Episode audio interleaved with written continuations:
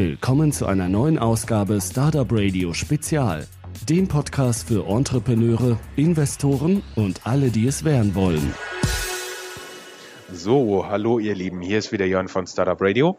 Ich habe mir einen ersten Interviewteilnehmer geschnappt und zwar bin ich auf der Eurofinance Tech, der Konferenz für Fintech-Startups in Frankfurt hier im November. Wen habe ich mir denn eingefangen? Magst du dich kurz vorstellen?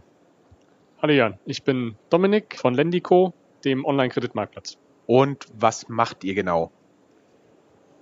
Wir bieten Kreditnehmern die Möglichkeit, einen Kredit anzunehmen außerhalb des Bankensektors über einen Online-Marktplatz. Das heißt, anstatt dass du zur Bank gehst als Verbraucher oder als Firma, kommst du auf unseren Marktplatz im Internet, dendico.de, und wirst dann direkt finanziert von Privatanlegern und institutionellen Anlegern ohne den Umweg über die Bank. Hm, okay. Und welche Firmen habt ihr da auf dem Schirm? Also kann ich jetzt, habt ihr zufällig auch Siemens als Kunde? noch, noch nicht. Gib uns noch ein Jahr, dann bedienen wir vielleicht auch Siemens. Okay. Welche, welche Größenordnung haben so eure Firmenkunden? Ja, wir gehen derzeit bis 150.000 Euro Kreditsumme, ähm, wird jetzt gerade erweitert auf 250.000 Euro. Die durchschnittliche Kreditsumme, die wir abwickeln, sind circa 100.000 Euro derzeit. Also eher die kleineren Mittelständler, die wirklich einen kleineren Kredit aufnehmen wollen. Macht ihr auch Startups? Wir machen keine Startups. Du musst profitabel sein mit mindestens zwei Jahre Historie. Vor dem Hintergrund, wir sind kein Venture Capital Geber, sondern unsere Anleger möchten wir eine gute Investmentklasse bieten. Okay, und kannst du vielleicht noch so ein bisschen drüber sprechen, wer denn tatsächlich eure Anleger sind? Ja, gerne. Das hat sich in den letzten zwei Jahren, in denen es uns gibt, auch ein bisschen gewandelt. Am Anfang waren das wirklich die privaten, ich sag mal, Early Adopter, ähm, die sehr gut über Geldanlage Bescheid wissen. Die haben gesehen, dass das Konzept eben schon sehr gut läuft in USA und UK und wir haben das eben auch in Deutschland eingeführt. Das hat sich jetzt sehr stark gewandelt hin zu institutionellen Anlegern, die mittlerweile bei uns wirklich den Großteil des Anlagevolumens tatsächlich stemmen. Also Banken selber, die bei uns als Investor auftreten, aber auch klassische Asset Manager, aus England und anderen Ländern. Also nochmal für unsere Nicht-Finanzzuhörer, ein Asset Manager ist jemand, der das Geld anderer Leute verwaltet, in egal welcher Form, also Fondsanbieter, Hedgefonds, Private Equity und wer auch alles da draußen ist. So, und du warst hier auch in der Podiumsdiskussion, ne? Ja. Erzähl mal ein bisschen drüber. Ja, es hat uns sehr gefreut, ähm, dass die Eurofinance Week jetzt auch extra einen Tag für Technologieunternehmen macht. Ähm, das gab es bisher nicht. Es ist eine sehr große Industriekonferenz und es zeigt für uns eben, dass sich die Banken jetzt auch aktiver anschauen, was wirklich im Fintech-Bereich passiert. Und deswegen haben wir die Podiumsdiskussion jetzt als sehr angenehm wahrgenommen, wenn sich die Banken und anderen Industrieteilnehmer wirklich mal damit befassen, was machen denn die Fintechs, wo gibt es Anknüpfungspunkte, welche Bedrohungen existieren potenziell, aber auch welche Kooperationsmöglichkeiten bestehen. Und die Diskussion treiben wir natürlich gerne voran. Und das ist der einzige Grund, warum ihr heute hier seid? Oder wegen dem tollen Wetter? Also Wetter ist mindestens so gut wie in Berlin, glaube ich. Äh, wir sind auch Sponsor der Veranstaltung. Das ist natürlich der Hauptgrund, weswegen wir hier sind, weil wir glauben wirklich daran, dass Banken und Fintechs ähm, einiges an Kooperationsmöglichkeiten bestehen und den Prozess wollen wir aktiv gestalten. Das bedeutet, ihr werdet demnächst keine Bank übernehmen. Bank übernehmen werden wir wahrscheinlich nicht. Äh, was uns ja unterscheidet von der Bank ist, dass wir äh, klein und flexibel agieren können, gerade nicht als Bank, sondern als Technologieunternehmen. Verstanden. Ich habe auch mal einen Beitrag in Bloomberg gesehen, dass amerikanische Vorbilder P2P ähm, dass die fast nur noch institutionell getrieben sind, also dass ganz, ganz viele Asset Manager in irgendeiner Art und Weise das als eigene Anlageklasse entdecken. Siehst du auch diesen, diesen Trieb, diesen Antrieb hier und mich persönlich würde noch interessieren, sind das hauptsächlich deutsche Asset Manager oder kommen die aus dem Ausland und wenn ja, woher? Ja, also bei uns macht tatsächlich auch mittlerweile der Großteil des Volumens kommt von institutionellen Anlegern schon. Ähm, in Deutschland arbeiten wir mit verschiedenen Banken tatsächlich, die bei uns als Investor auftreten. Das heißt, anstatt selber die Kredite zu vergeben, kaufen die die Kredite von unserer Plattform. Ähm, die Asset Manager, die du angesprochen hast, kommen bei uns tatsächlich hauptsächlich aus dem Ausland, also England und USA. Wir sind in Gespräch mit verschiedenen deutschen Anbietern, die sich auch mehr und mehr in dem Sektor engagieren wollen, aber dieses Bewusstsein über die Anlageklasse ist in Deutschland erst im Entstehen. Und gerade deswegen freuen wir uns eben auch hier über diese Konferenz, dass wir hier das Bewusstsein vorantreiben können. Stichwort diese Konferenz. Bisher war ja mehr so ein bisschen Berlin vorne dran, zum Beispiel mit euch, mit ZenCap, die wir auch interviewt haben. Number 26 sind da die bekanntesten vielleicht. Siehst du langsam Wandel hier in Frankfurt? Ich meine, Tarek Al-Wazir, der ähm, Wirtschaftsminister von Hessen, hat ja heute Morgen das Ganze eröffnet und hat gesagt, wir wollen Frankfurt als Fintech-Hub ausbauen. Siehst du hier schon was von? Absolut. Ich denke, Frankfurt tut sehr, sehr viel dafür, dass Frankfurt als Standort für Fintechs attraktiver wird. Und wie du gesagt hast, der Tarek Al-Wazir hat ja gesagt, es arbeiten 70.000 Leute in der Finanzindustrie und die machen sich natürlich auch Gedanken darüber, was passiert denn, wenn mehr und mehr der Wertschöpfung in Technologieunternehmen abwandelt. Und hier will Hessen, Frankfurt natürlich vorne mit dabei sein um sich wirklich auch als Innovationsstandort zu positionieren. In der Vergangenheit war das ganz klar Berlin führend vor dem Hintergrund der Kapitalverfügbarkeit, der Verfügbarkeit von Ressourcen auf der IT-Seite und natürlich auch von den günstigeren Mieten und grundsätzlich günstigeren Kosten. Aber ich denke, gerade für die Finanzindustrie tut Frankfurt jetzt sehr, sehr viel dafür, um mehr Fintechs tatsächlich anzuloggen. Und wir sehen hier auch schon erste Unternehmen, Beispiel Warmo, die sich hier sehr, sehr wohlfühlen. Und was müsste Frankfurt tun, dass ihr umzieht? Hm. Wir, wir, fühlen uns in Berlin noch sehr, sehr wohl. Ich glaube, mit der ganzen Firma umzuziehen, dafür sind wir schon ein bisschen zu groß geworden, ehrlich gesagt. Äh, ich möchte nicht ausschließen, dass es vielleicht mal einen kleinen äh, Nebenstandort in Frankfurt geben wird, äh, gerade um die Beziehung zu den Finanzinvestoren hier zu pflegen. Wunderbar, dann danke dir vielmals. Danke dir sehr, Jörn. So, hallo ihr Lieben, hier ist Jörn von Startup Radio. Ich bin mal wieder mit einer Gruppe hier unten in der Ecke, wo wir sehr, sehr viele schöne Interviews machen. Dieses Mal habe ich eine Gruppe dabei, die ihr schon indirekt kennt. Aber stellt euch doch als allererstes mal vor. Hallo, wir sind Schnellspesen. Ich bin der Tobias, ich studiere Informatik und wir haben uns am Startup Weekend kennengelernt als Team und sind seitdem daran, unsere Lösungen zu bauen. Das Startup Weekend Fintech, wo wir auch waren, da gibt es ein nettes YouTube-Video mit Elda von uns, ne? Auf Englisch. Genau. Und hi, ich bin André, auch äh, Co-Founder von Schnellspesen. Ich studiere gerade noch meinen Master in Entrepreneurship und Innovation und bin im Team Schnellspesen für die ganzen Business-Sachen zuständig. Kannst du viel von deinem Master anwenden? Ja, doch schon. Einige Sachen sind dabei sehr gut, die ich gelernt habe, wie zum Beispiel, wie man Innovationen, was wir natürlich auch mit Schnellspesen bewirken wollen, anwenden kann, wie man äh, mit dem Kunden zusammen ähm, ein MVP, also ein Minimum Viable Product entwickeln kann und ja, doch, das sind einige Sachen, die man schon sehr gut anwenden kann. Dann machen wir nochmal Schleichwerbung. An welcher Schule studierst du? An der Uni Wuppertal. An der Uni Wuppertal. Mentales High Five für euch. So, kannst du uns vielleicht mal erklären, was Schnellspesen so macht? Schnellspesen generell ist ein Ersatz für die Spesenteilung oder die verbessert die Buchhaltung, hilft den Mitarbeitern, die Spesenabrechnung zu machen und wir versuchen quasi nicht nur eine Hilfe zu sein bei der Spesenabrechnung, sondern wirklich diesen kompletten Prozess zu ersetzen und die auch daran gebundenen ähm, Mitarbeiter und Ressourcen. Also was wir vielleicht für unsere Zuhörer, die das Ganze nicht kennen, das ganze Prozedere sagen sollten, man sitzt dann am Ende der Woche, am Ende des Monats da und hat irgendwie Taxibelege, Hotelbelege, Flugbelege, Bahnbelege und muss sich dann auch überlegen, äh, wann war das, zu welchem Projekt gehört das, oh, das muss ich da eintragen und dann das zusammentackern in diesen Umschlag und dann dahin schicken und irgendwie gefühlt N Wochen später kommt dann das Geld wieder aufs Konto, ne? Und diesen Prozess wollt ihr vereinfachen. Genau, diesen Prozess wollen wir von vorne bis hinten vereinfachen und wirklich so wenig Arbeitsschritte wie möglich übrig lassen.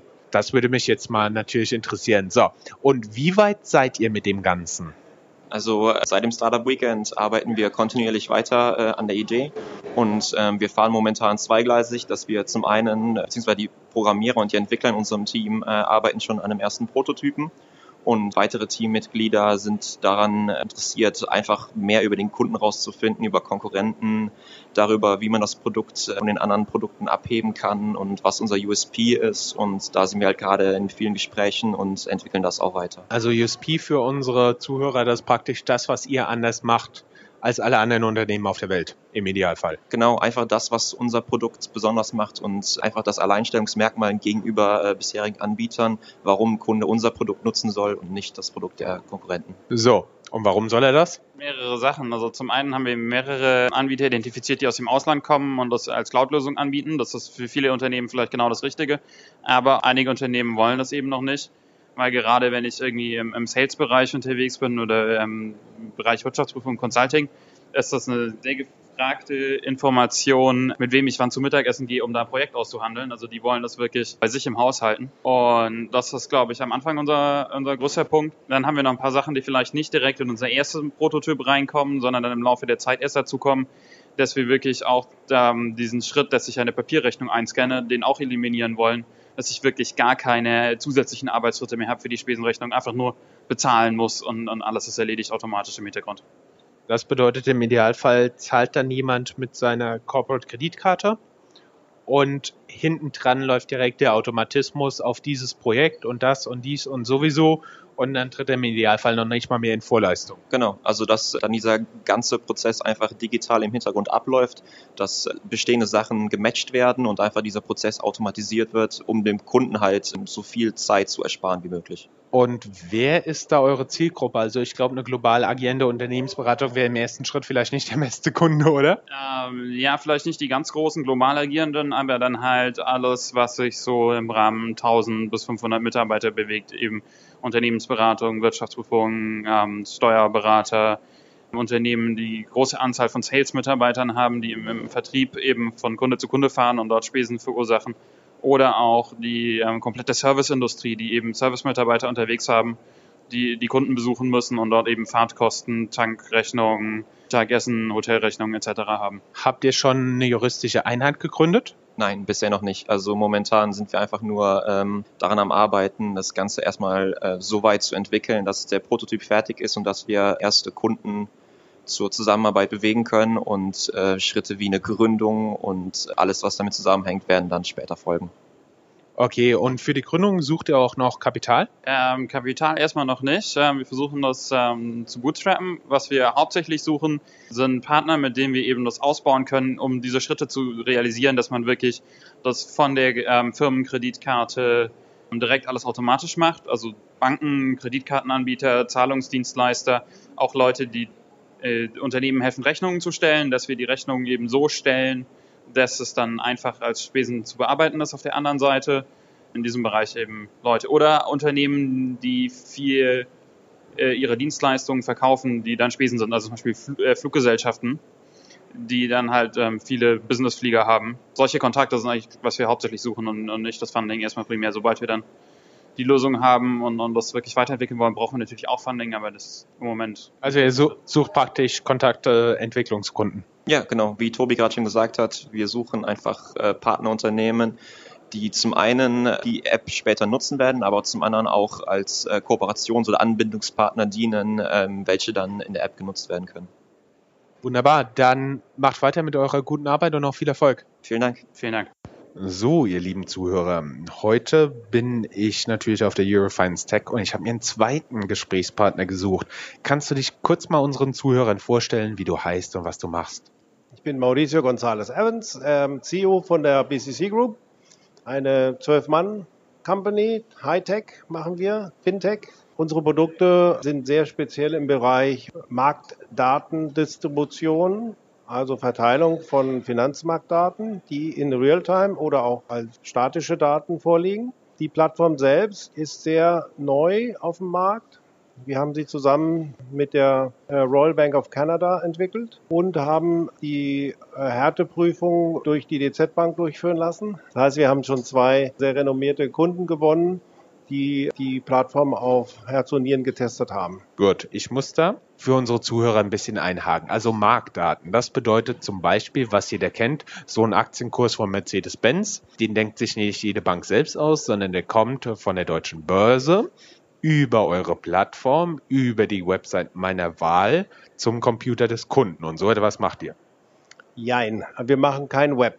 Äh, wir machen Real-Time-Streaming-Daten für innerhalb der Unternehmen. Das Interessante dabei ist, die Verteilung der Marktdaten ist sehr, sehr gefährlich, weil die Börsen oder die Urheber der Daten sehr großen Wert darauf legen, dass nur Leute die bekommen, die auch dafür entitled wurden, so sagen wir, also berechtigt wurden. Also das ist praktisch das Geschäftsmodell von zum Beispiel Bloomberg oder Reuters, wo man sich anschließen kann an diese Datenversorgung und dann kriegt man so etwas zur Verfügung gestellt. Richtig. Bloomberg und Reuters sind gute Paradebeispiele dafür, dass ein Marktdatenvendor, also der Anbieter dieser Daten, auch die Plattform mitliefert. Das hat natürlich so ein bisschen das Problem, dass der Vendor ungern die Marktdaten eines anderen Vendors in seiner Plattform hat. Was dazu führt, dass dann die Kunden, wenn sie beides brauchen, beide Plattformen im Haus haben und zurzeit auch über die Plattform von Thomson Reuters interne Daten mit verteilen. Das Problem dabei ist, dass die Verteilung interner, also eigener Daten über die Plattform eines Vendors sehr teuer ist. Und da geht man jetzt dazu über, eigene Plattformen zu installieren, weil die Anzahl Daten, die in Echtzeit in einem größeren Unternehmen, wie zum Beispiel der DZ Bank, verteilt werden, deutlich höher ist als das, was man von den Vendoren bekommt. Das heißt, man betreibt eine Plattform eines Vendors, eigentlich überwiegend, um eigene Daten zu verteilen. Und das ist nicht mehr, das ist zu teuer geworden inzwischen. Also Echtzeit bedeutet, auf Basis dieser Daten werden Millionen oder Milliarden schwere Finanzentscheidungen getroffen. Wie schnell ist denn für euch Echtzeit? Echtzeit hat man eine ganze Weile, weil es von der Börse kommt, bezeichnet, wenn es innerhalb von zwei Sekunden vom, von der Quelle bis zum Ziel ankommt. Zwischen bewegen wir uns im Millisekundenbereich und interessanterweise für das sogenannte Algo-Trading auch im Mikrosekundenbereich. Wie, wie schnell ist eine Mikrosekunde? Ja, eine Tausendstel Sekunde, oder? Eine Tausendstel Millisekunde. nee, also eine Millisekunde ist die Tausendstel Sekunde, die Mikrosekunde ist die Millionstel Sekunde. Oder war das die Nanosekunde? Dann müsste ich nochmal nachschlagen. Aber ähm, eigentlich bewegen sich die normalen Marktdatenplattformen im Millisekundenbereich. 100 Millisekunden, 200, 500 Millisekunden. Und unsere Plattform, weil sie über, auf einer besonderen Hardware basiert, die aus Kanada kommt, wir bewegen uns im Mikrosekundenbereich, also Faktor 1000 nochmal schneller. Was unsere Zuhörer vielleicht nicht wissen, das ist hochinteressant für einige Unternehmen, weil, wie du schon gesagt hast, sogenannte Algo-Trading, also sprich, da sitzen ein paar extrem hochbezahlte und meistens sehr, sehr clevere Jungs hinten dran und die schreiben Computeralgorithmen, die Dinge an- und verkaufen. Also ungefähr fünf bis zehn Mal in dem, wo man das Augenlid zumacht. Das ist schon dann massiv. Und was macht ihr damit genau? Also ihr gebt es dem Kunden und die können dann intern diese Daten verteilen. Wobei ich verstanden habe, dass das für euch Realtime, also extrem schnell, was viel Zeit, viel Geld, viel Nerven und auch viel Hardware kostet, so euer Steckenpferd ist. Das ist richtig. Viel Geld, viel Hardware, viel Support. 24 Stunden, sieben Tage die Woche muss das laufen. Es darf nie ausfallen. Wenn eine Komponente ausfällt, gibt es eine Failover-Prozedur. Äh, das sind die Dinge, die so eine Plattform eigentlich sehr teuer machen, weil sie, niemand kann darauf verzichten, dass eine Plattform nicht läuft. Das ist wie, sage ich mal, so ein Webshop. Wenn der ausfällt, dann finden keine Verkäufe mehr statt. Äh, bei einer, bei einer Echtzeit-Marktdatenplattform ist das ähnlich. Man weiß nicht, wer da dranhängt, man weiß nicht, wer da gerade mit den Daten was macht. Also muss der Betreiber dieser Plattform dafür sorgen, dass das System unausfallbar, sage ich mal, ist. Also es darf einfach nie ausfallen. Und das macht diese Plattformen so furchtbar teuer. Die herkömmlichen, da wir mit einer sehr neuen Technologie aus Kanada arbeiten, die Firma Solace Systems äh, stellt diese äh, Geräte her, haben wir dieses Problem nicht in dem Maße. Die Plattform ist schlank, wir sagen, hat einen kleinen Footprint. Im Rechenzentrum verbraucht sie wenig Platz, wenig Energie und ist an einem Tag installiert.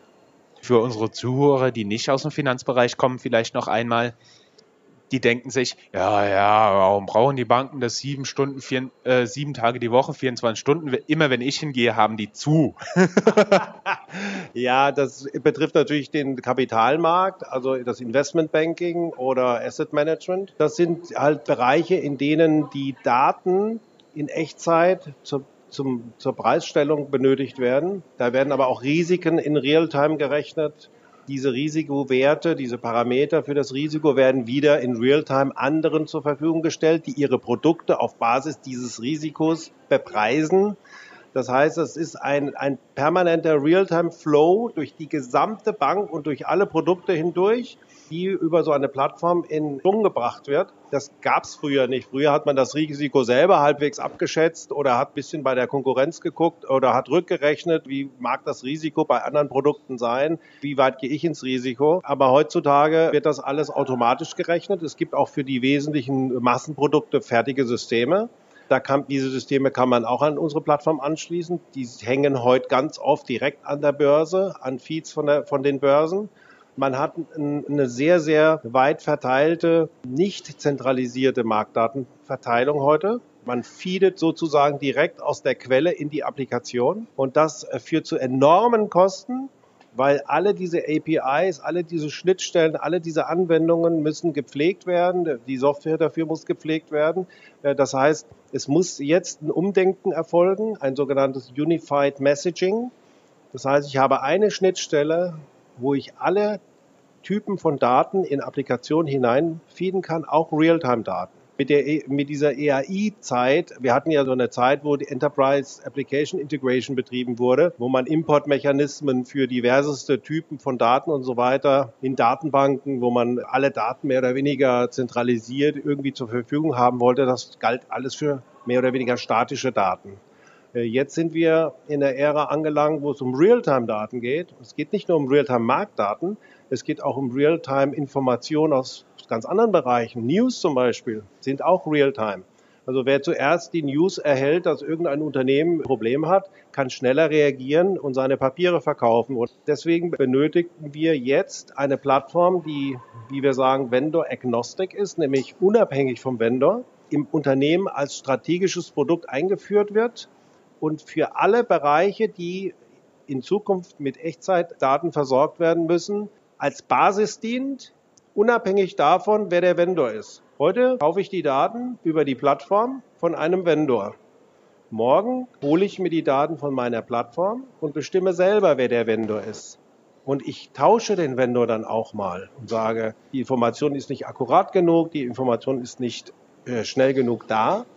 Ich kann Vendoren vergleichen auf einer Plattform. Das kann ich heute nicht. Ich kann nicht Bloomberg oder Reuters vergleichen die Geschwindigkeit nicht, auch die Qualität nicht, weil ich keine gemeinsame Plattform habe, wo alles rauskommt. Verstanden. Und vielleicht noch ganz kurz für unsere Zuhörer hinten nachgeschoben.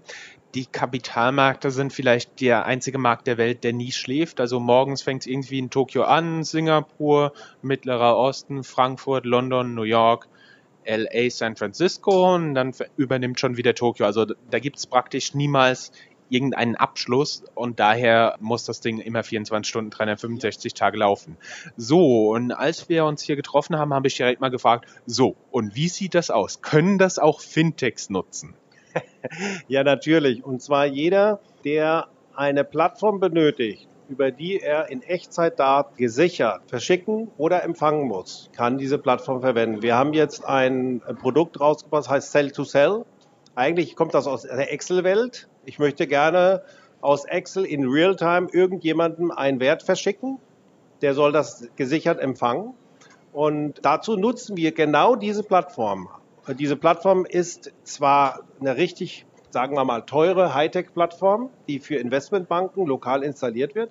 Wir haben die einfach für die Fintech-Unternehmen in die Cloud gestellt und dann können die Fintech-Unternehmen sich registrieren und können sagen, wer soll jetzt meine Daten empfangen können.